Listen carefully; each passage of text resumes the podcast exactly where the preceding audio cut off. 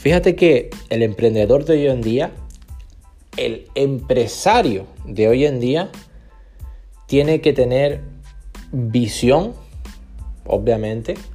La visión significa no solamente para dónde va, sino cómo va a llegar y en definitiva qué es lo que se va a encontrar incluso antes que los demás. Sino también tener esa mentalidad de microscopio. Es decir,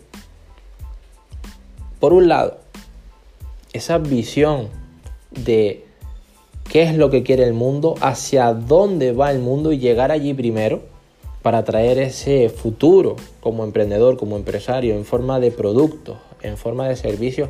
Fíjate que no solamente hablo de, de tendencias o de tendencias mundiales, no hablo de una tendencia, porque una tendencia puede, de, con las mismas que es una tendencia, puede desaparecer. No hablo de tendencias per se.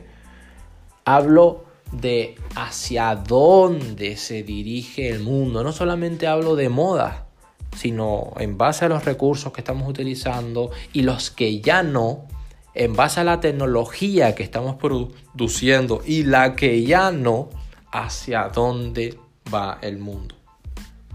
Porque eso hará que tomes mejores decisiones de inversión, de financiación, de tu equipo y también de tus negocios con respecto a los productos, con respecto a los servicios, con respecto a la estructura, a la organización, al diseño organizativo que tienes que tomar con respecto a tu empresa o a tus empresas o a tus negocios.